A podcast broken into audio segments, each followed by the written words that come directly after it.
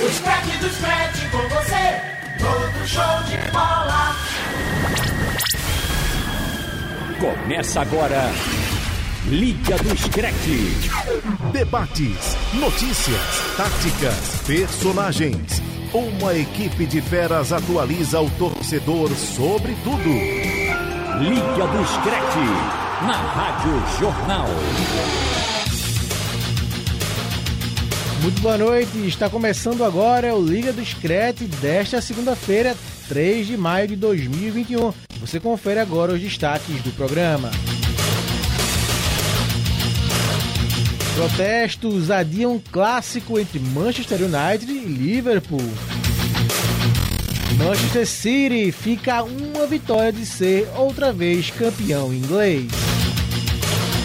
Na Espanha, Trio de Ferro vence, briga pelo título segue fervendo. Com quatro rodadas de antecedência, Inter de Milão vence o campeonato italiano. E semana começa com definição dos finalistas da Champions League e da Europa League. Ouça o Liga do Screte também no site da Rádio Jornal ou no seu aplicativo de podcast favorito. Vamos nessa que o Liga do Screte está no ar.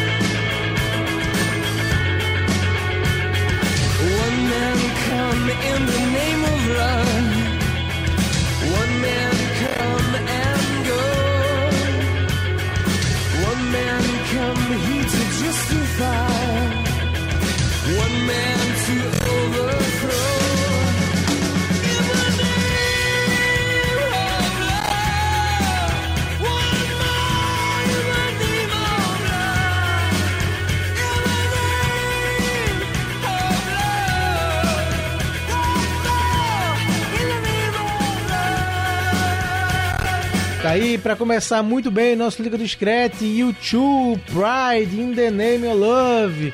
YouTube, todo mundo conhece, né, Lucas? É, companheiro. Um abraço pra você, um abraço pra nosso ouvinte da Rádio Jornal. Mais uma semana. E Chu realmente não tem como não conhecer, né? Pode dizer que é uma daquelas bandas que a gente já colocou aqui que são mais desconhecidas, mais de nicho.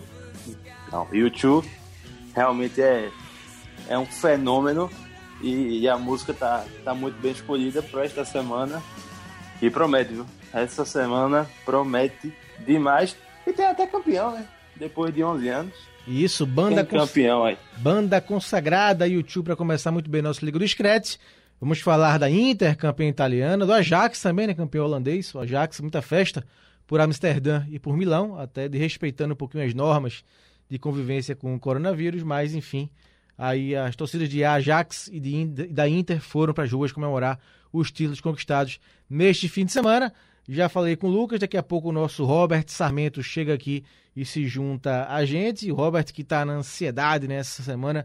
No final de semana teremos os jogos que praticamente vão decidir o Campeonato Espanhol. Teremos Real Madrid, Sevilha e Atlético de Madrid e Barcelona.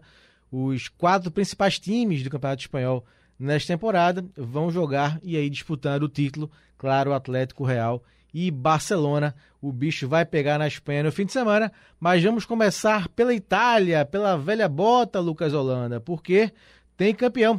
Estamos falando da Inter de Milão, com quatro rodadas de antecedência. A Inter, comandada por Antônio Conte, sagrou-se campeã e interrompeu uma hegemonia que já estava chata, né? Vamos falar a verdade, da Juventus, que venceu os últimos nove escudetos, os nove últimos campeonatos italianos. Esse foi o 19 título da Inter, título incontestável que comprova o ressurgimento do time eh, do Antônio Conte, eh, Lucas. Finalmente, né? Finalmente, a gente ano passado botou muita expectativa na Inter que finalmente fosse quebrar a hegemonia da Juventus, mas a Inter, como o Napoli e outros anos, tropeçou na reta final e a Juventus mais organizada e mais competitiva anteriormente conseguiu o título, né? Mas esse ano realmente não, não teve jeito. É, a Juventus, como a gente já trouxe aqui em vários programas, sequer conseguiu disputar o título de maneira efetiva, né? A gente sempre teve o Milan, que liderou boa parte do campeonato, seguido da Inter, e o segundo da, turno da Inter foi impecável, né? Apesar de ter tropeçado aqui e ali, com alguns empates bobos, mas título justíssimo, com quatro roda rodadas de antecedência, né? Prova que realmente estava muito na frente dos outros adversários e também comprova né, esse processo de ressurgimento né, da Inter. Né? Porque a gente, se a gente for voltar alguns bons anos, ali no fim, até 2010, 2011 por ali, a Inter era muito competitiva, né? Muito competitiva. Era referência. Aliás, acho que até o Mourinho sair para ir para o Real Madrid. É, a Inter era brigava por título constantemente, né? Foi penta, se eu não me engano, em É, 2010, É, dois pontos justamente aí. com o Mourinho. É, dois pontos aí. Primeira campanha deste ano, né? Deste campeonato, 82 pontos. Somou até agora a Inter, 34 jogos, 25 vitórias, 7 empates, apenas duas derrotas, 74 gols pró, né? Um ataque muito poderoso. Perde só para Atalanta, né? A Atalanta, Atalanta a Atalanta brinca, segue né? com seu DNA ofensivo e é surpreende. Surpreende não, faz uma grande campanha e esse ano está na frente da Juventus e Milan. Já já a gente fala um pouquinho mais dessa briga pelas outras vagas na Champions League, mas a Atalanta tem consegue ter ainda melhor ataque que a Inter, 5 gols a mais, 79 a 74, com 29 gols sofridos né, para a Inter e 40 da Atalanta, 80% de aproveitamento o time desse ano e sobre eh, a questão da Inter, Lucas, são ciclos, né? A Inter foi campeã em 89 com aquele time dos alemães, né? Bremen, eh, Klinsmann, era o time dos alemães, Mataus, né? enquanto o Milan era dos holandeses, né? Gullit, Van Basten, Frank Rijkaard e a, a Inter era dos alemães. Foi campeão em 89 e aí foi campeã só depois com essa, essa época aí do Mourinho que você falou. E aí passa de novo mais um grande ciclo sem ganhar, né? Eu acho que esse ressurgimento da Inter acho que tem que ser comprovado na sequência agora com mais títulos, né? Festa, venceu, Verdade. quebrou essa hegemonia da Juventus, importante, né? Voltar a ganhar. Passou o Milan, né? Tem 19 títulos agora do Campeonato Sim. Italiano. Segundo, segundo time aí, atrás só agora da Juventus. Mas precisa, para mim, ainda comprovar na sequência dos anos, né? Um time grande, gigante, tricampeão da Liga dos Campeões. Time muito forte, mas que precisa aí ser mais constante em termos de títulos. Não dá para ficar tanto tempo sem ganhar campeonatos. E ainda mais, se a gente for olhar que a Inter protagonizou uns vexames na, na Champions League, né? Perdeu, caiu na fase de grupos por dois, duas temporadas consecutivas, então tem que estender essa competitividade caseira para para a Europa, né? Agora sim, foi um título incontestável, um título incontestável, uma dupla de ataque absurda com Lautaro e, e Lukaku, um time com a cara de Conte mesmo, né? Três zagueiros, meio campo muito forte, mas que criava muito com os alas, né? com o Hakimi. É, o Ashley Young, aí, vez ou outra, também aparecia ofensivamente. Então, é um time com DNA de Conte, que a gente vai falar dele agora, que assim, é um cara que compete muito, né? Pode criticar a personalidade, mas o homem é uma máquina de competir. É, já que você citou aí o professor Antônio Conte, muito curioso, né? Ele que foi. é, ele, na verdade, iniciou a hegemonia da Juventus e pôs fim a essa hegemonia, conquistando o título pela Inter. Né? Então, das sete últimas ligas nacionais em que disputou, Conte ganhou cinco. É, foi vice em uma e quinto na outra. Né? Então, é um cara realmente, um treinador que ele é pragmático, é polêmico, mas tem entregado muito resultado, Lucas. E aí, a gente também fala da Premier League, né? Ele foi campeão pelo Chelsea também. Então começou essa hegemonia na Itália com a Juventus, foi para o Chelsea, uma outra liga com características bem diferentes, ganhou a Premier League, com mudando a forma de jogar eh, da, da- do Chelsea na ocasião, e agora volta à Itália, volta à Inter e leva para Milão também o Scudetto. Pois é, feito. Eu, eu li um dado né, do, do Leonardo Bertozzi, da, da ESPN. Ele trouxe né, que o Conte, nas últimas sete ligas na- nacionais que ele disputou, ele ganhou cinco. Ganhou três com a Juventus, uma com o Chelsea e uma com a, com, com a Inter, né? E no ano que ele não ganhou a Premier League com o Chelsea, ele foi campeão da FA Cup, que foi até no ano que ele saiu, né? E teve aquele todo problema com o Diego Costa, enfim. Aquele todo problema interno que a gente já sabe. E com a Inter ele foi vice-campeão da temporada passada, né? Então é um cara assim que eu, eu gosto muito do- dos trabalhos dele. Claro que existe toda essa questão de relacionamento. Ele não é um cara fácil, longe disso. É um cara muito, muito pragmático mesmo, no sentido literal da palavra. Um cara que tem seus conceitos e não abre mão dele. É um cara que, se ele não gosta do jogador, ele não quer de todo jeito. Porque, vamos lembrar, quando ele chegou na Inter, quem era o cara da Inter? O Icardi. E o Conte foi claro, eu não quero ele. Eu não quero o Icardi. E botou pra fora. A Inter vendeu pro PSG e trouxe o Lukaku, né? E aí ficou o, Luta- o Lukaku junto com o Lautaro. Então, ele é um cara que tem um pulso muito firme para tomar decisões, algumas delas, claro. Você pode discordar. O que ele fez com o Diego Costa no Chelsea, por exemplo. Eu discordo frontalmente, até porque Diego Costa estava no auge. Tinha sido artilheiro com ele, inclusive, do, da, da Premier League. E também de todo, tra- todo o tratamento que ele deu para Diego Costa, né? Mas, assim, repito, é um cara que tem seus problemas de condição do vestiário. Com o Nainggolan, por exemplo, também botou Nainggolan- para fora da Inter. Mas é um cara que entrega muito resultado. Muito resultado mesmo. E eu ainda acho que ele é um pouco subestimado, sabe? Talvez por- porque o pessoal misture essa questão extracampo com o que ele entrega dentro de campo, mas eu, eu acho que ele é um pouquinho subestimado, sim. Dá boa noite aqui também pro meu amigo Robert Sarmento. Já já te fala da Espanha, Robert. Sempre está ansioso aí para falar do espanhol, mas antes comente aí o título da Inter, que não vinha há muito tempo, né, quebrando essa hegemonia da Juventus, e também do trabalho do Conte, né, que ganha mais um campeonato nacional para o seu currículo. Boa noite, Boa- Robert. Boa noite, Marcos Leandro. abraço para você, abraço também para o Lucas Holanda e para os amigos e amigas aqui da Rádio Jornal. Pois é, um trabalho do Conte que no começo não estava muito bom, né? O time foi eliminado da Liga dos Campeões, estava naquela o Milan que engrenou no campeonato italiano, começou muito bem e aí aos poucos ele foi ajustando esse time da Inter. Agora eu queria chamar a, a atenção para uma coisa que eu vi durante o fim de semana, foi o Javier Zanetti, que estava comemorando o título Grande da Zanetti. Inter com a camisa da Liga dos Campeões de 2010, né? Com o uniforme Sim. que ganhou a Liga dos Campeões de 2010 e foi o último elenco também da Internacional a ganhar Perfeito. o Scudetto lá na Itália.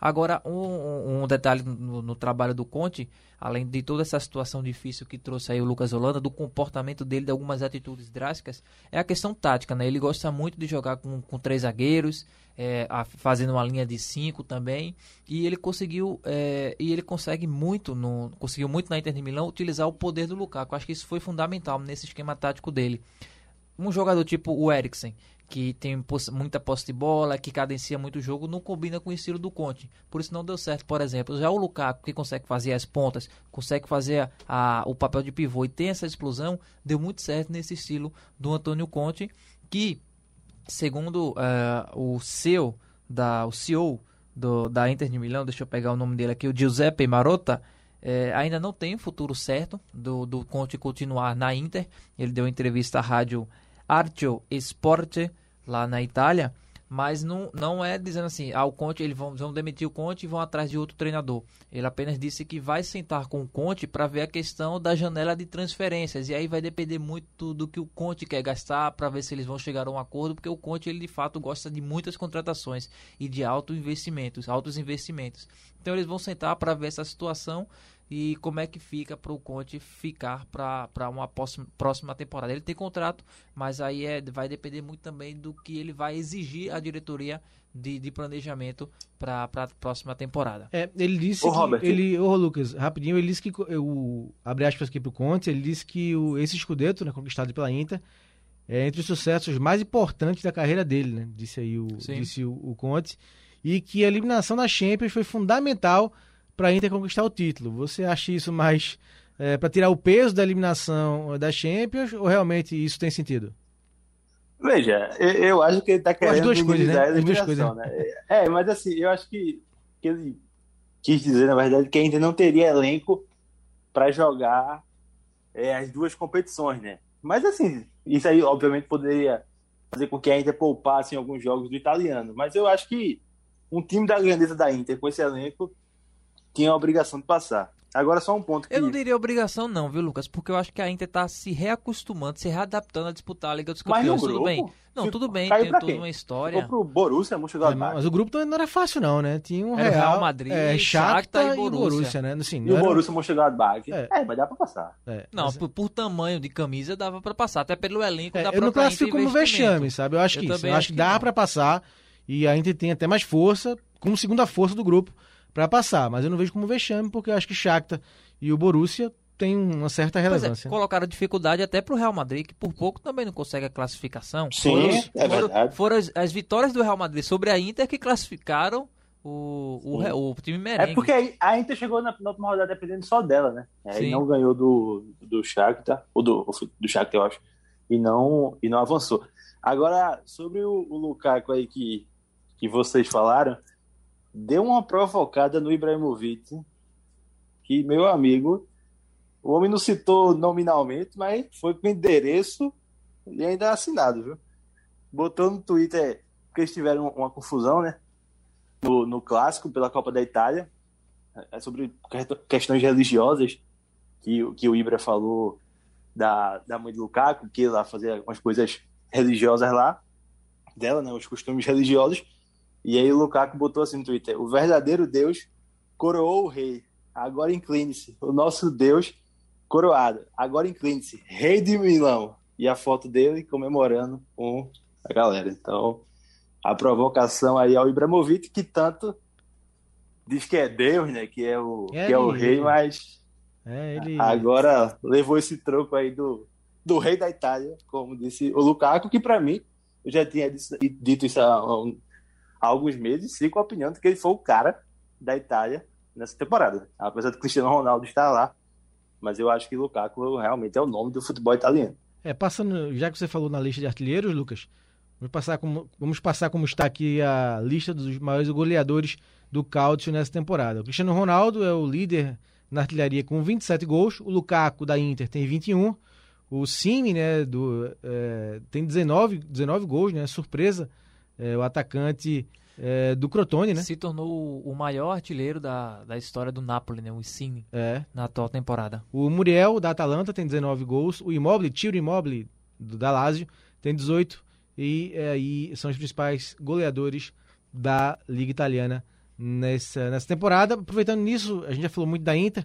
Vamos falar também agora de quem deve ficar, vocês acham, com as vagas na Champions League, né? As outras, porque está tudo muito equilibrado. A gente tem a Atalanta com 69 pontos. Na verdade, três times empatados com 69 pontos. A Atalanta, a Juventus e o Milan, né? Todos empatados.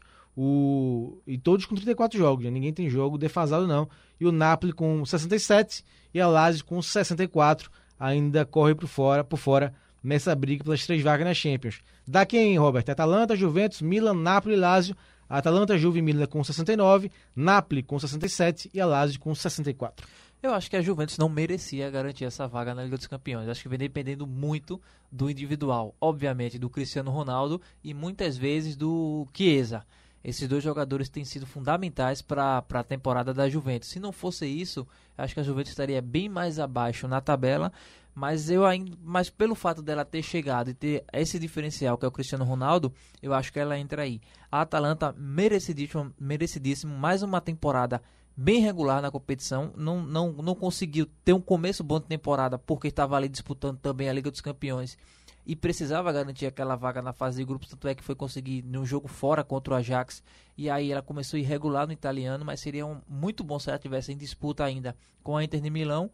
Mas eu tô achando que vai sobrar pro Milan, Marcos. Eu tô achando que o Napoli vem com muita força e o Milan caindo é, aos poucos, perdendo pontos, conseguindo vitórias né, no, no sufoco. São importantes, claro, mas vem perdendo muito ponto, muitos pontos nesse segundo turno. Tanto é que foi ultrapassado pela Inter e, e a Inter de Milão disparou e o Milan não conseguiu reagir. E agora está atrás tanto da Atalanta e da Juventus. Então, se ma- mais um tropeço na próxima, um tropeço na próxima rodada e uma vitória do Napoli, ele já é ultrapassado. E aí entra toda uma questão psicológica que não disputa a Liga, a Liga dos Campeões desde 2014.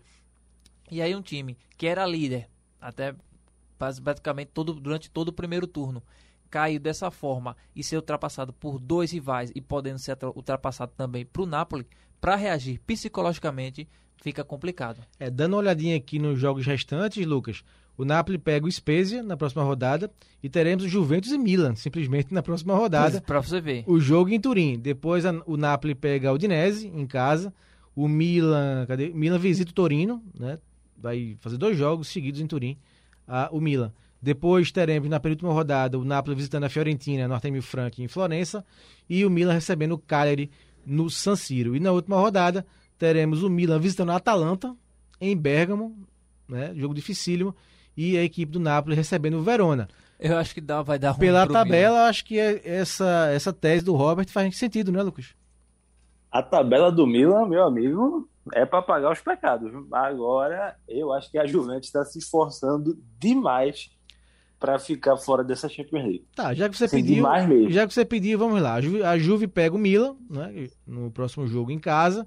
Depois visita o Sassuolo, né, um time que faz uma boa campanha, oitavo colocado, mais uma boa campanha do Sassuolo. Depois tem o Derby de Itália contra a Inter, mas também é no Juventus Stadium, né, pega os dois jogos né, na- em Turim, né, a Juventus, e encerra com o Bolonha fora de casa. O Bolonha, é, cadê aqui? O Bolonha está em 12 está no meio de tabela. Também não é fácil, né?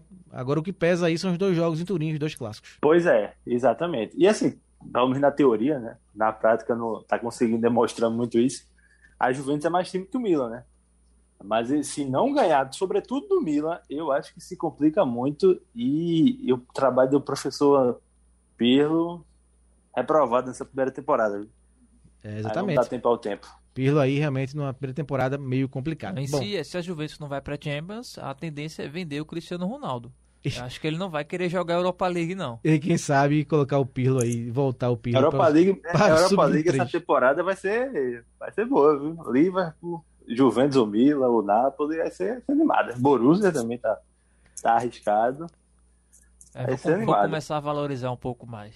Bom, o campeonato italiano aí passado a limpo, com a campeã Inter de Milão fazendo festa é, por toda a cidade. Liga do Screte. Agora para falar de futebol espanhol, campeonato espanhol, porque realmente se na Itália já temos um campeão, na Espanha tá difícil saber quem é o campeão, mas por enquanto o líder segue o Atlético de Madrid com gol de Lorente e um pênalti defendido por Oblak nos minutos finais da partida. Defendeu ou foi na trave? Na trave. Na trave. Bateu foi? na trave. Foi na trave. Foi na trave. Quase me infartou, infartei. É, eu achei como tinha pego, viu? Foi na trave. Confundi, então. Vocês foram enganados pelo narrador da. ESPN. A equipe de Simeone venceu o Elche por 1 a 0 e se manteve na ponta da tabela, chegando aos 76 pontos, mas apenas dois só a mais do que Real Madrid e Barcelona. E quer saber mais? Próximo final de semana tem simplesmente Barcelona e Atlético de Madrid e Real Madrid e Sevilha. O Sevilha que é o quarto colocado. Então os quatro principais times do campeonato vão se enfrentar pela 35ª rodada e uma final eh, que pode ser a final do campeonato antecipada, Atlético de Madrid e Barcelona, principalmente se o Atlético ganhar. Robert, fala um pouquinho dessa vitória apertada, suada, sofrida, com gritos aqui no Recife de um certo torcedor. Eu não conheço esse torcedor, não. No, Vou procurar. no- no final, no final da partida, jogo emocionante e também desse jogo, né? Claro, o jogo do campeonato até agora, Barcelona e Atlético no próximo sábado, lá no Camp Nou. Um Atlético nas suas características antigas, digamos assim, da, da, da era Simeone até a temporada passada. Ele jogou com os três zagueiros, 3-5-2, como ele vem jogando nesta temporada, de uma forma mais ofensiva, até a- apesar do, do esquema parecer eh, no papel eh, um pouco mais retranqueiro. Ele jogou nesse 3-5-2, só que no começo da partida ele foi ofensivo, só que depois que ele abriu o placar, ele recuou o time. Não necessariamente no primeiro tempo, muito eh, na, no segundo, na segunda etapa. Ele fez 1 a 0 logo aos 13 minutos. Foram 20 minutos de muita pressão, time ofensivo, tentando, tendo várias chances, tendo gol anulado do Soares, inclusive, antes da abertura do placar. Só que depois que ele fez 1 a 0 ele controlou um pouco mais a partida, deu um pouco mais de campo ao Elche. Só que o Elche não conseguia criar. É, chegou a ter 60% de posse de bola. Foi né? isso no segundo tempo. Então, no primeiro tempo, é, ele recuou um pouco o time, mas o Elton não conseguia criar. Então ficou um jogo truncado. Na segunda etapa, não. Ele recuou sim, excessivamente, e deu a bola pro Elton. Aí foi quando chegou essa posse de bola de 60%.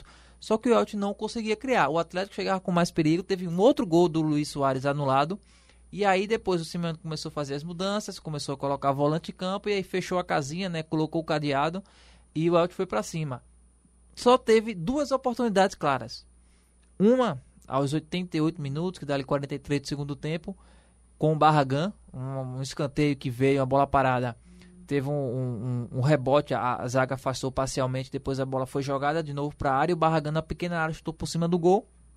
E no último lance, praticamente no último lance, veio o pênalti, é, toque de mão bizonho, bizarro, estilo Thiago Silva do Lorente, subiu para cabecear, não alcançou a bola e botou o braço, botou o braço pênalti claro, mas aí vem um porém. A falta que originou o lance do pênalti não aconteceu. Porque no primeiro tempo o Atlético teve um pênalti anulado nessa mesma situação. Braço colado, a bola pegou na barriga e no braço. O juiz não deu pênalti. E aí no segundo tempo ele dá uma falta no lance semelhante, pratica- praticamente similar. É, similar e um lance praticamente igual. Então, assim, aí veio o erro desse arbitragem. Por sorte da arbitragem, e graças a Deus para esse torcedor do Recife. Aos deuses colchoneiros. É, graças por, esse torcedor do Recife, a bola bateu na trave e eu não sei como eu não entrei na televisão né, nessa, nessas horas. Mas Você adivinhou que tá falando de você, Robert? Agora, acho que o, o ouvinte da Radional já identificou. Aí por isso agora que eu me entreguei. analisando a escalação, um alívio, né? A volta do Soares, João Félix, né? Dá um, É, dá certamente. uma, dá Ah, e- uma, uma confiança maior, né? Dá final. justamente para encarar o, o, o Barcelona na próxima rodada. É o jogo de vida ou morte lá no, no Camp Nou e eu tenho muita confiança. Porque o Barcelona cresceu numa, nessa reta final, nesse, principalmente neste ano, desde fevereiro. O Barcelona cresceu muito, agora vem dependendo muito do, do Messi. É o Messi e do Griezmann, que voltou a jogar bem já há algum tempo, vem fazendo gols, dando assistências, se encaixou muito bem com o Messi. Agora, o sistema defensivo do Barça ainda é muito frágil. Então, assim, o Barça vem num acrescento muito grande, o Messi defendendo todos os jogos, mas o Granada viu que com a defesa ajustada e você sendo letal em- na- na- nas poucas oportunidades que tiver, dá para vencer o Barcelona. Eu acho que eu espero que o Simeone não mude a estratégia, como ele fez com o Chelsea. Ele jogou a temporada inteira ofensivo, quando chegou contra o Chelsea, ele recuou excessivamente o time. Se ele não fizer isso, o Atlético tem totais condições de vencer no Camp Nou. Ô Lucas, o Robert citou aí o jogo contra o Granada, né? Um jogo atrasado, no qual o Barça perdeu e já poderia estar, né? À frente do Atlético de Madrid. Eu já tinha entregado a vitória ao Barça já quando eu fui ver. Oxê, 2x1. Aí fiquei, aí fiquei lá acompanhando o restinho final e fiquei sendo, sendo pé quente.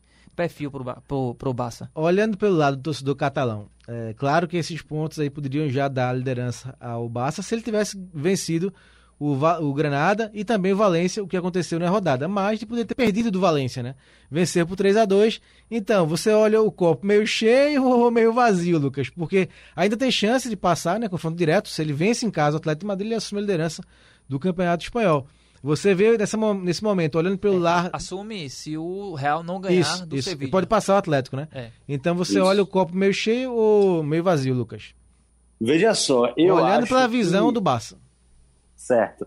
Eu acho que ter um confronto contra o Atlético de Madrid é, não é que diminua o vexame da derrota pro Granada, mas é tipo, ó, a vida tá te dando uma segunda chance aí, sabe? Então, vê se tu aproveita agora ou senão enterra de vez.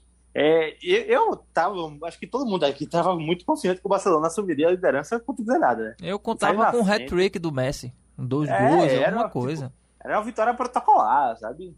Então, mas daí 2 a 1 de virada e poderia até ter gerado um efeito pior, né? Abalado emocionalmente e tal, ter prejudicado contra o próprio Valência.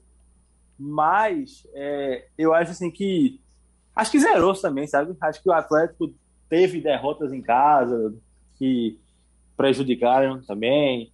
Acho que o Real Madrid também tropeçou. O Real Madrid mesmo poderia ser líder, né? Teve dois empates, um contra o Getafe e outro contra o Bet, que se o Real Madrid ganha pelo placar mínimo e teve chances para isso, era líder hoje com dois pontos de vantagem também e quatro para o Barcelona. Então eu acho que da, da ótica do Barcelona claro que, o, que, o, que a derrota no, no jogo contra o, o Granada pesa muito, sabe? Por exemplo, se, se o Barcelona perder o campeonato, é, o torcedor, obviamente, vai lembrar desse jogo. Mas eu acho que essa. O fato de ter um confronto contra o Atlético, uma semana, duas semanas depois dessa derrota para o Granada, meio que é uma outra oportunidade, porque aí o Barcelona joga em casa, só depende dele para ultrapassar o Atlético e possivelmente depender apenas de si para ser campeão, caso o Real Madrid não vença o Sevilla, que também não é uma coisa difícil. Real Madrid pode muito bem empatar, também perder. O Sevilla é um ótimo time. Então, eu, acho que pela ótica do Barcelona, é meio que a conta zerou, sabe? Ó, vamos esquecer. Eles também tiveram derrotas em casa. Acho que o Robert pode até me corrigir. O, o, o Atlético perdeu pro, pro Ibá também Levante. né? Levante também, isso, casa. um 2x0 em casa, um 2x0, que foi quando meio que o Atlético começou a dar indícios aquela sequência pior do Atlético no campeonato. Também perdeu para o Bilbao no final de semana passado, não esse agora, né? O anterior. Então, eu acho que agora Barcelona ignorar, não ignorar, né? Mas assim, deixar em segundo plano o que já aconteceu e focar nesse clássico, né? Porque aí só depende dele para ultrapassar e ainda abrir um ponto de vantagem do Atlético, né? E para não dizer que a gente não falou dos gols, né? O Messi fez um golaço de falta contra o Valência, o outro foi do Griezmann e o Messi fez o segundo, bateu um pênalti ridículo, né? Recuou pro goleiro, mas no rebote acabou fazendo outro gol. Fez dois gols o Messi na vitória por 3 a 2 contra o Valência lá a no vida ajuda, meu amigo. Quem é Lá- bom, a vida ajuda. lá no Mestado, o Tá Valência que faz a campanha muito ruim, né? Apenas 14 colocado, mas é, complica e por pouco não complicou o Barça, jogo 3 a 2 lá em E Valência. o técnico do, do Valência caiu, viu? No maior estilo futebol brasileiro. A turma demitiu lá o, o professor Ravi, acho que é Ravi Graça, Ravi Garcia. a, a quatro, a quatro rodadas. É, do- o Valência tá do seis fim. pontos, né? À frente do Huesca, que é o primeiro clube na zona de rebaixamento. Sim, Na Espanha É, que- três, né? O Valência tem 36, faltando quatro rodadas, né? acho que não deve cair, né? Mas o a Valência turma não tem, quer pagar para ver. né? tem 36 pontos, o Huesca tem 30, assim como o Elche. O Eibar tem 26, já tá lá embaixo. É, pra falar do Real, né? O Real também venceu, venceu na rodada, fez 2 a 0 no Sassunha. Gols de brasileiros, né? O Real, a brasileira. Gols do Militão e do Casemiro. Jogo difícil, né? Os gols saíram só na reta final do jogo, depois dos 30 minutos do segundo tempo, do Exatamente. Militão e do Casemiro. Então o Real também segue vivo, né? Já já a gente vai falar de Champions League, o Real tá vivo ainda na Champions, mas no espanhol também e eh, tá na frente do Barça por conta do confronto direto, é? Exatamente, é o primeiro critério de desempate. Se não me engano, os outros são os gols marcados e o número de vitórias. Mas o, o primeiro critério é justamente esse o confronto direto, que eu acho uma situação, uma coisa ridícula. Não, não faz sentido você colocar como primeiro critério o confronto direto, porque aí você anula todas as outras campeonato, rodadas né? do É. campeonato. Verdade. Isso é um Verdade. absurdo. Eu acho que o melhor critério é utilizado aqui no Brasil, mesmo. É o de número vitórias. de vitórias. Exatamente. Número de vitórias. Porque aí você na Inglaterra é o saldo de justifica gol, a né? melhor campanha. Que também já- foi muito tempo, durante muito tempo aqui no Brasil, foi saldo de gols, né? Depois É, mudou pro mas eu acho que o número de vitórias é, é mais justo mesmo. Concordo, concordo. E esse Real e Sevilha, Robert? Esse Real e Sevilha promete também, né? Um, um bom jogo do- de duas características diferentes. Eu vejo o Real hoje O muito jogo é em mais... Madrid, né? No Em Madrid, exatamente. Eu vejo o Real hoje muito mais pression- preocupado com a marcação, um time que joga muito bem defensivamente e conta com uma fase muito boa do Benzema. Agora, não é um time que cria tanto. Para você ter uma ideia, venceu o Sassuna com um gol, de, abriu o placar com um gol de bola parada e depois numa jogada aos trancos e barrancos, o Casemiro aos trancos e barrancos, o Casemiro foi tentar dominar, acabou a bola batendo nele e indo pro gol. Então, o clube, o Real Madrid que se preocupa muito com o sistema defensivo e o Sevilla que marca em cima. Eu fico curioso para saber qual vai ser a estratégia do Lopetegui, para ver se ele vai manter essa, essa forma de jogar, como ele fez com o Atlético, por exemplo, pressionou o tempo todinho em cima, é, abafando o Atlético, mas ali ele jogando em casa. Quero ver se ele jogando fora, ele vai conseguir manter essa estratégia. E ele tem um detalhe: eu acho que seria a melhor forma, porque o Real Madrid vai para um jogo desgastante contra o Chelsea na Liga dos Campeões, com o time titular. E o Real também não vai poder poupar, poupar jogadores no Campeonato Espanhol, porque ainda briga pelo título. Então, vai ser um jogo muito interessante por conta desta parte física que eu acho que no final, dependendo como tiver o andamento do jogo, pode pesar a favor do, do time do Sevilla.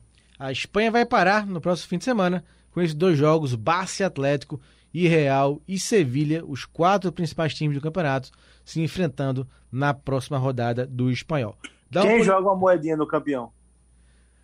Rapaz, Eu- assim, eu quero, assim, não é, não é, não é por tirar onda, não, não, Robert, nem é, é, alfinetada, nem, não, eu, eu acho que, eu torço pro Atlético ser campeão, eu acho que o Atlético merece ser campeão, foi um time mais constante durante todo o campeonato, o Barça e Real, principalmente o Barça, com muitos problemas, então eu acho que o Atlético, E o Barça- eu torço, eu, eu, eu quero que o Atlético seja campeão, E o Barça, com todos esses, esses problemas, não merece terminar a temporada é. com dois títulos. pois é, Com o doblete É perfeito. Não merece. Mas tô sentindo que o Barça vence esse jogo. Não sei se vai ser campeão, mas acho que o Barça vence esse jogo. Mas quero. Ele quer Soares emprestado, eu empresto ele. mas quero. jogo. Eu quero e torço que o Atlético seja campeão. E você, Lucas? Eu também gosto, eu também gosto dessas histórias de quebras de hegemonia, né? O Atlético acho que não ganham desde 2014, né? Se eu não tenho enganado, é isso? Isso, isso. Então, é, eu gosto de ver campeões diferentes. Mas eu tenho a sensação de algumas rodadas, apesar de ter tropeçado com o Grenada, de que o Barcelona leva. Mas também não confio, meus- nem meus dois reais no, no Barcelona. Ainda mais nesse Barcelona. né? Isso vai de- vamos vai Mas pro aguardar. Real, vocês acham que é melhor o Real ganhar a vaga na Champions ou perder em relação ao espanhol? Eu acho que ele vai vão focar na Champions. Independente Sim, disso. acho. Sim. Mas, Mas se, é, ele ficar, se ele for eliminado, é melhor ou ruim? Pro Real Madrid. Não, mas Eu eu acho acho, que- que, dá no acho mesmo, que vai porque assim, a final ruim. é só no fim. É só, no fim do mês, é só, a final é só Não, sei, maio, mas ele, mas ele perde outro foco, né? Se ele ficar fora.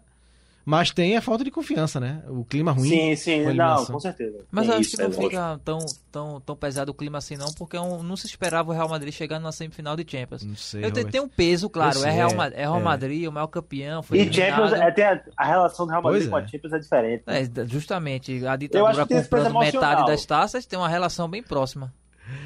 Eita, vamos ligar pro Pedrinho, pro Pedrinho se defender aqui, Lucas. Um abraço pro Pedro- Alves, que dividiu a bancada com a gente aqui é, por muito tempo. E já já a gente se encontra em breve, companheiro. É, da, Ita- da Itália, Espanha, agora vamos para a Terra da Rainha falar do campeonato inglês, que é, eu tenho quase um campeão é, matematicamente, né, o Manchester City, só não foi porque houve um grande problema no maior clássico da Inglaterra, antes do jogo Manchester United e Liverpool, que poderia sacramentar o título para o City. Né? O City venceu o Palace por 2 a 0 no sábado e é, estava esperando um tropeço do United para ser campeão matematicamente da Premier League, mas não teve jogo. Por quê? Porque é, protestos adiaram o clássico entre Manchester United e Liverpool. Torcedores dos Diabos Vermelhos invadiram, isso mesmo, invadiram o estádio de Old Trafford para, é, antes do jogo para protestar contra os Glazers, donos bilionários americanos do Manchester United. Eles levaram faixas, cartazes e cantos, cânticos declarando apoio e amor ao Manchester United, mas com ódio aos Glazers. Glazers out, né? Foi a plaquinha mais vista nesse protesto, que aconteceu eh, contra os donos do, do clube, né? Que eh, queriam colocar o time na Superliga, o que despertou a fúria dos torcedores, apesar da competição ter sido suspensa.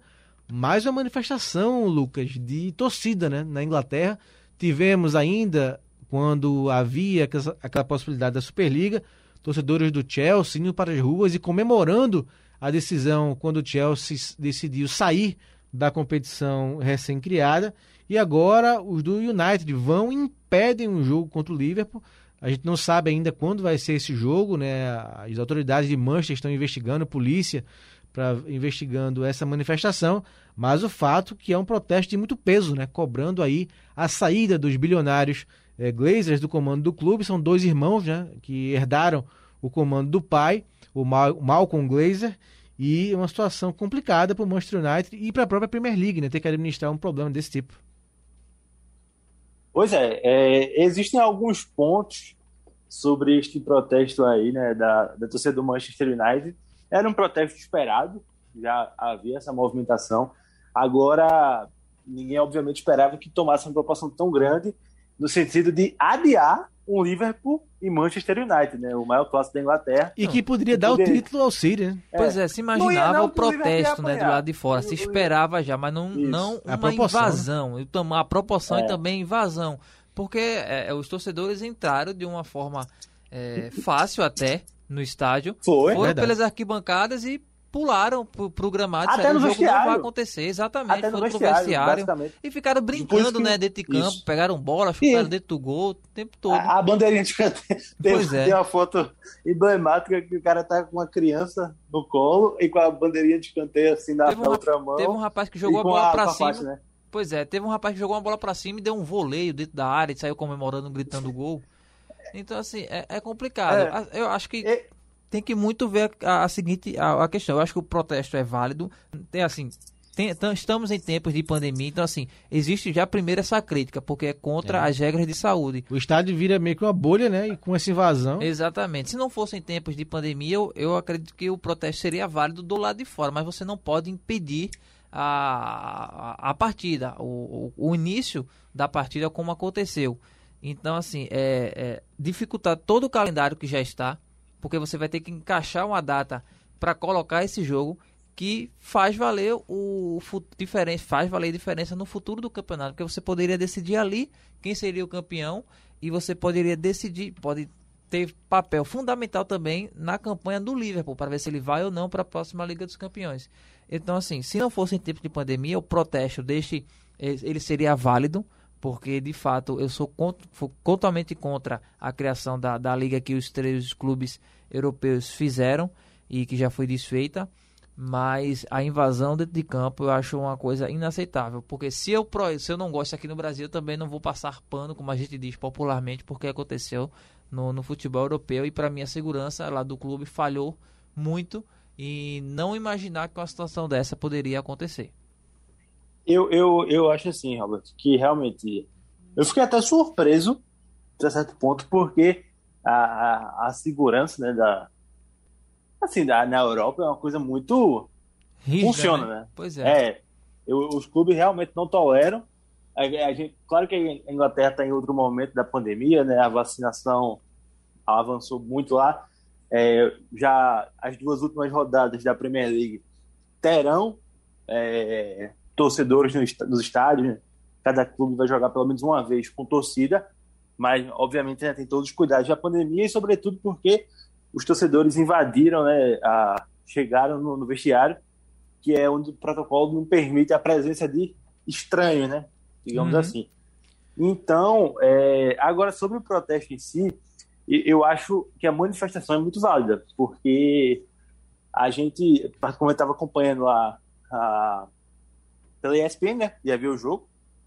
Era o pré-jogo do, do clássico do- dos clássicos daqui de ontem. Então, e, e uma coisa que, que o Paulo Andrade, narrador, falou, que eu achei muito relevante é que, assim, esses donos de clubes, né, sobre, sobretudo aqueles que não têm tanta identificação, identificação no sentido que eu digo, por exemplo, o Abramovich é um cara que vive o Chelsea, sabe?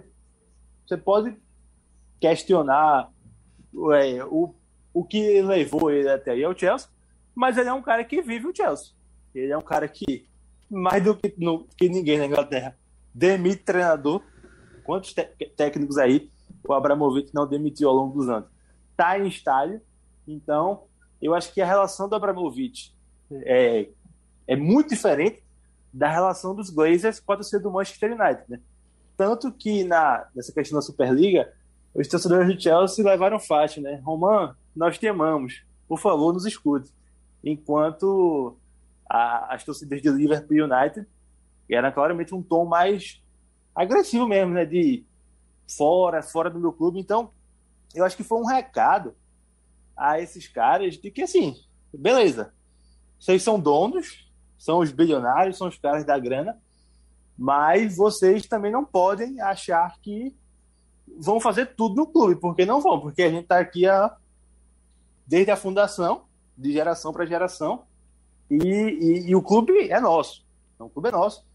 A- a- tanto que a Superliga faliu em 48 horas, justamente pela implosão dos clubes ingleses, né, que boicotaram a, a competição depois de uma série de protestos nas sedes de cada um, né? Então eu acho Verdade. que foi um recado, um recado a esses bilionários que acham que podem fazer tudo, podem do nada criar uma a competição do, do clube dos riquinhos, bancada aí pelo grandioso Florentino Pérez. Ah, Real Madrid, né?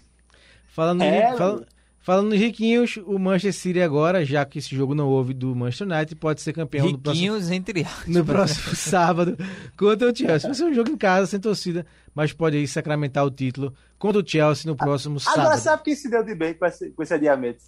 O Liverpool se deu de bem. Explico. O Liverpool tinha, assim, eu acho que achava que o Liverpool não ganharia do, do United. E, obviamente, isso aí era praticamente uma pá de cal nas chances do Liverpool é, E pra Champions. Champions League, né? Aí agora o cenário é o seguinte: como não vai ter jogo no meio dessa, dessa semana, o, o City vai pegar o Chelsea precisando ganhar para ser campeão. sabe? Verdade. Verdade. E, e o que seria um possível jogo de poupar jogadores e tal, já mirando a, uma possível final do Champions, não vai ser mais, sabe? Então o City vai com tudo para tentar ganhar do Chelsea, o City que joga amanhã pela Champions League, a gente vai falar daqui a pouco. Então, e o Liverpool pega o Southampton, né? Então, um cenário onde o City ganha do Chelsea é campeão, que o Liverpool ganha do Southampton, já diminui em três pontos e, e aí o clássico ganha outro contorno para quando acontecer, né? Que ninguém sabe. Fala-se muito na próxima semana, mas nada batido no martelo. Liga do Screte. Champions League. Teremos os finalistas conhecidos nesta semana, com o primeiro jogo sendo na terça-feira, Manchester City e Paris Saint-Germain. Primeiro jogo deu City 2 a 1 lá no Parque dos Príncipes, então o Manchester City joga por empate, né, para seguir adiante na competição, pode até perder por 1 a 0, ainda bem se classifica, porque vale o gol fora de casa na Champions League. E a partir de 2 a 1, 2 a 1 leva o jogo para prorrogação e vitória do Paris Saint-Germain a partir de 3 a 2 dá o time do Neymar e do Mbappé e uma vitória por dois gols de diferença, qualquer uma dá a vaga na final. Ao PSG, Lucas Holanda, o Neymar disse que se for preciso, de qualquer jeito, nem que seja morto, vai trazer essa vitória para Paris. Acreditas? Ele, Acredito, acredito. é, ele, Agora- ele gosta dessas frases de efeito, né? Ele sempre aparece Foi com foi dessa. Ele sempre aparece, o ele pessoal- gosta. Agora o pessoal já tava citando a frase dele dizendo hip, luto. Aí ficou, ficou chato pra ele. né? O pessoal já tava desejando luto ao Neymar, obviamente, na, na brincadeira. Esse pessoal não tem jeito, frase. né? Ele Também não, sempre- per- não perdoa, né? Tem os dois lados. Ele chama a, a atenção também pra ele fora de campo. A tropa, né? É, porque ah, ele é o principal jogador, ainda mais a dúvida se o Mbappé joga ou não, então ele é o principal jogador, mas ele gosta desse tipo de discurso, só que também tem um outro lado. Se der errado, vai ter que aturar É, também claro. as brincadeiras. É, o Pochettino, Bom, sobre o jogo. o Pochettino não confirmou, Eu- né, Lucas, o Mbappé. O Mbappé está com um problema, Sim. uma lesão. Viajou, mas não nem o Pochettino confirmou e não tem a, a escalação confirmada, porque de fato ele tem uma lesão. Não jogou no fim de semana pelo francês Isso. e será um grande desfalque, né? Se não puder contar com o Mbappé, vai ser um grande desfalque para o City. Para o PSG. O, o, o Pochettino já tinha dito, né, que até no jogo de ida contra o City, ele não estava 100%, né? Teve, tava com um probleminha. É, até foi uma justi- justificativa pela atuação apagada. Eu acho que ainda é um confronto muito em aberto, apesar da boa vantagem do City, boa vantagem. Mas eu acho que o, o ponto principal é o PSG conseguir repetir os 45 primeiros minutos que fez tentar manter isso em. Tentar em 90 minutos. É, Sabe o que me Porque- impressionou, Lucas? O que me impressionou negativamente pelo lado do PSG? Porque o time jogou tão bem, como você falou, o primeiro tempo. E no segundo, a partir do primeiro gol é, do City, né, do De Bruyne, numa, Desmoronou. numa falha incrível do Navas. Não dá para um goleiro do, do nível do Navas, que já ganhou o que ele ganhou na vida, é, num jogo tão importante. Fica, Sobretudo Champions League. fica esperando a bola passar, né? Na, frente- na frente dele esperar um desvio. Tem que atacar a bola. Então errou ali o Navas. E aí, como o jogo mudou de figura, né? O City passou a controlar o Pois jogo, é. entrava como queria na zaga do PSG. O PSG não tinha mais contra-ataques. E teve um expulso também depois, né? Sim. Ficou com a menos que complicou ainda mais a equipe francesa. E era, olha, eu vou dizer, ficou barato. O final do jogo era pro City ter feito Ficou pelo menos mais um golzinho. O Foden teve chance para fazer, enfim. Então, o, o ponto é isso, né? Eu- eu- eu- os 45 primeiros minutos do PSG eu achei excelente. Achei que dominou o City, o City não, não conseguia respirar. Não conseguia respirar. Neymar finalizou, o Ederson fez uma baita defesa. Então, ali foi realmente um PSG preparado para enfrentar o City.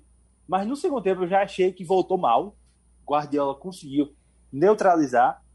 E depois do primeiro gol, aí veio o baque completo. Veio o baque completo. Para mim, a prova maior é aquela barreira, né? A turma me abriu uma barreira daquele jeito ali.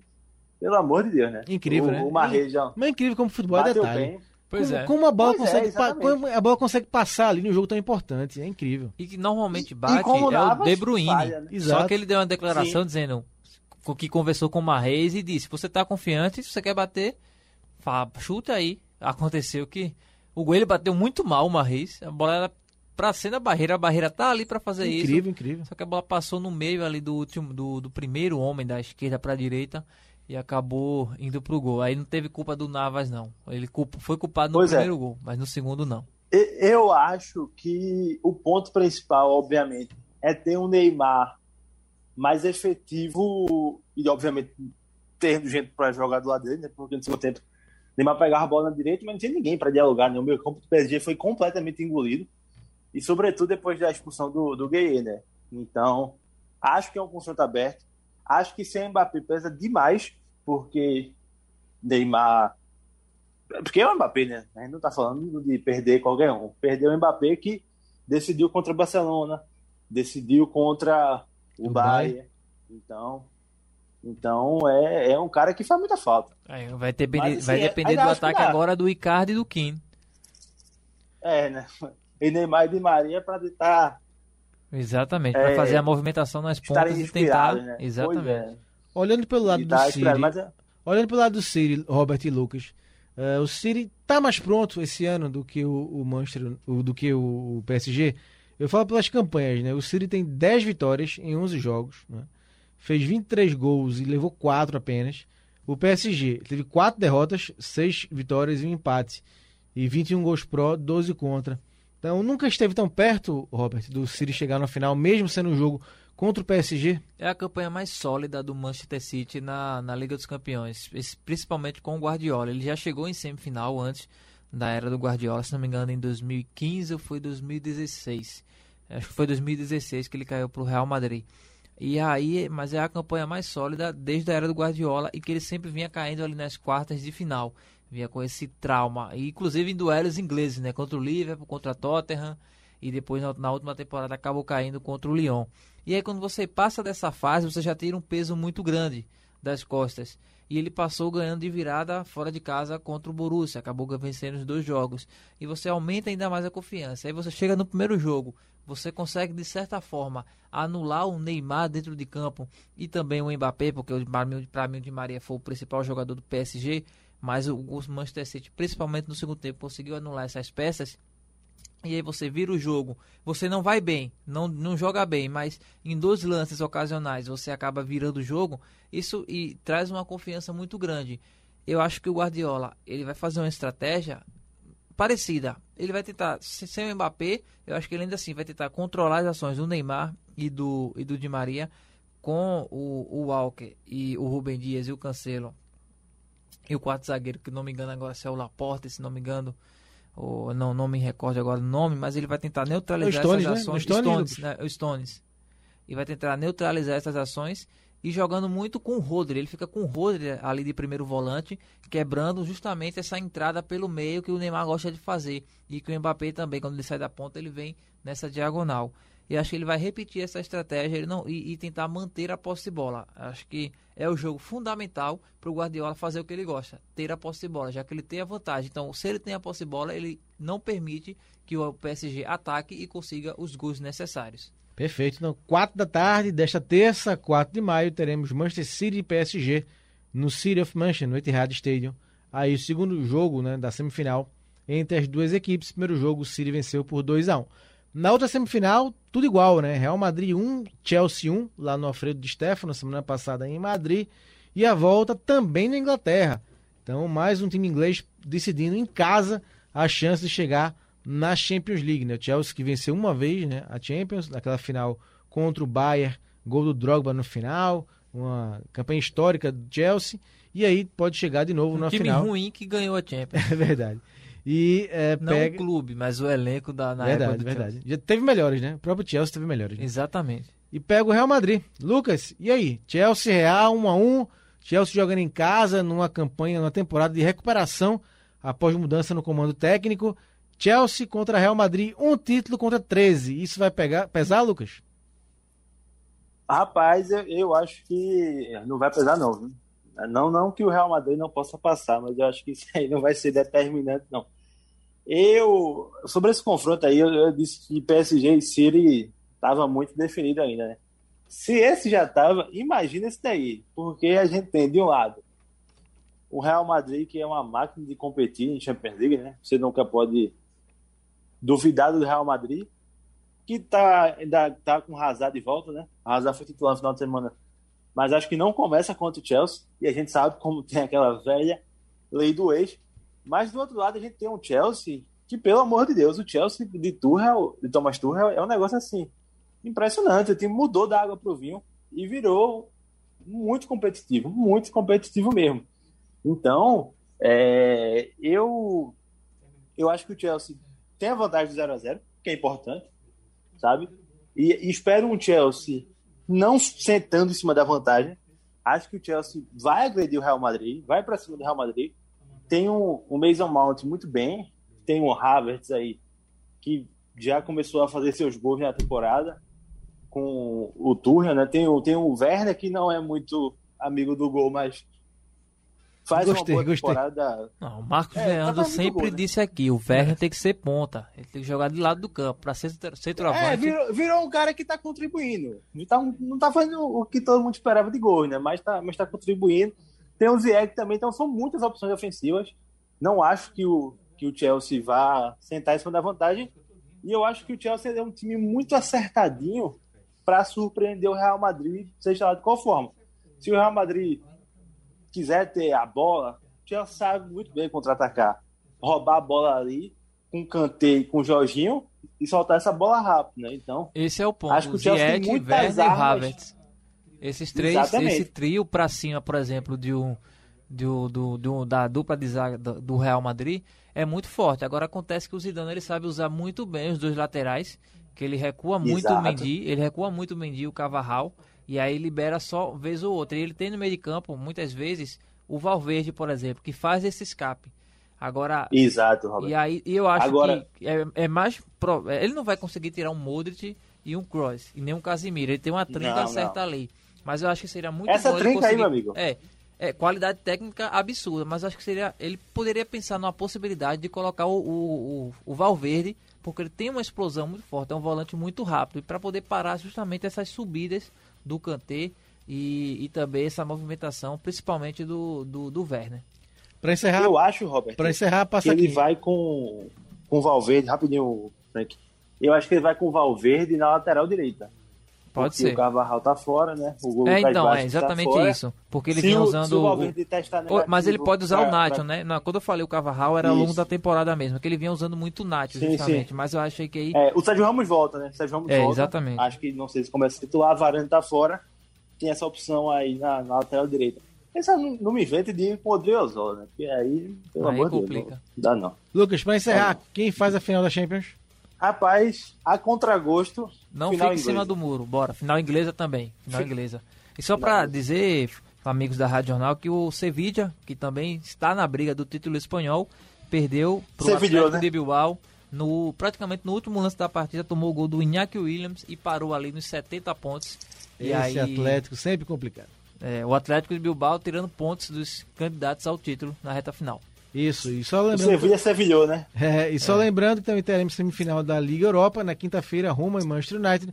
Primeiro jogo, o United venceu por 6 a 2 Aí já foi. E te- também teremos Arsenal e Villarreal. O Villarreal venceu por 2 a 1 no primeiro jogo. Bom, Robert, valeu, amigo. E semana que vem saberemos se você vai estar com esse ar de tranquilidade ou não, dependendo do jogo do fim de semana no espanhol, Não, amigo. estarei Dale tranquilo. Atlético. Vamos embora. A UPA Atlético. Isso. Lucas, valeu, companheiro. Valeu, companheiro. Robert, na torcida por você, viu, amigo? Na torcida por você. E na torcida por Neymar Júnior também, pra ele botar o PSG na final. Abraço. Ah, Valeu, Lucas. Esse foi mais um Liga do Screte aqui na Rádio Jornal. E para encerrar o programa de hoje, nada mais nada menos que YouTube, Pride in the Name of Love. Valeu, abraços.